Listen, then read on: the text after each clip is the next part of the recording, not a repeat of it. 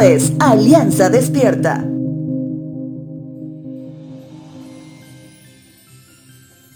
Recuerdo que en la época de colegio tuve una variedad de profesores, tanto mujeres como varones, tranquilos, pacientes, estrictos, pero también estaban los que procuraban ganarse nuestro respeto con la presentación de un carácter fuerte, demasiado estrictos y con un tono de voz alto y resonante que para ser honesto, no se ganaron una real atención y respeto, sino sembraron temor.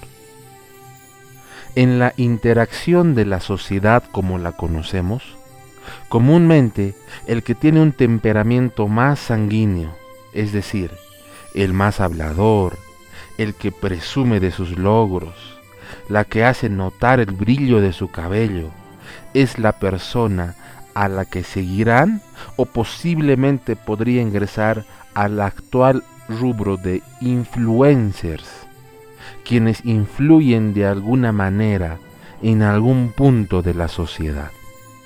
Sin embargo, el mejor y más grande influenciador que vino a cambiar completamente la historia de la humanidad, no hizo nada de eso vino en el cuerpo muy frágil como la de un recién nacido.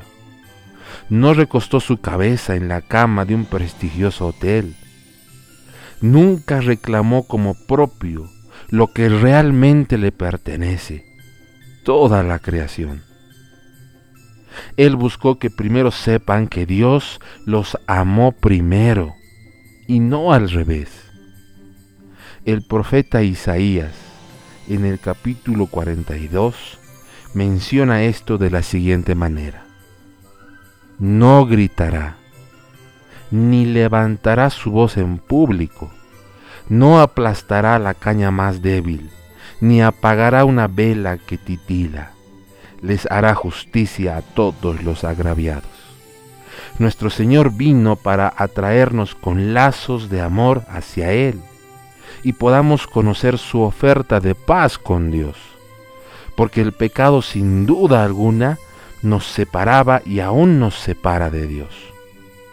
Te dejo con la siguiente frase.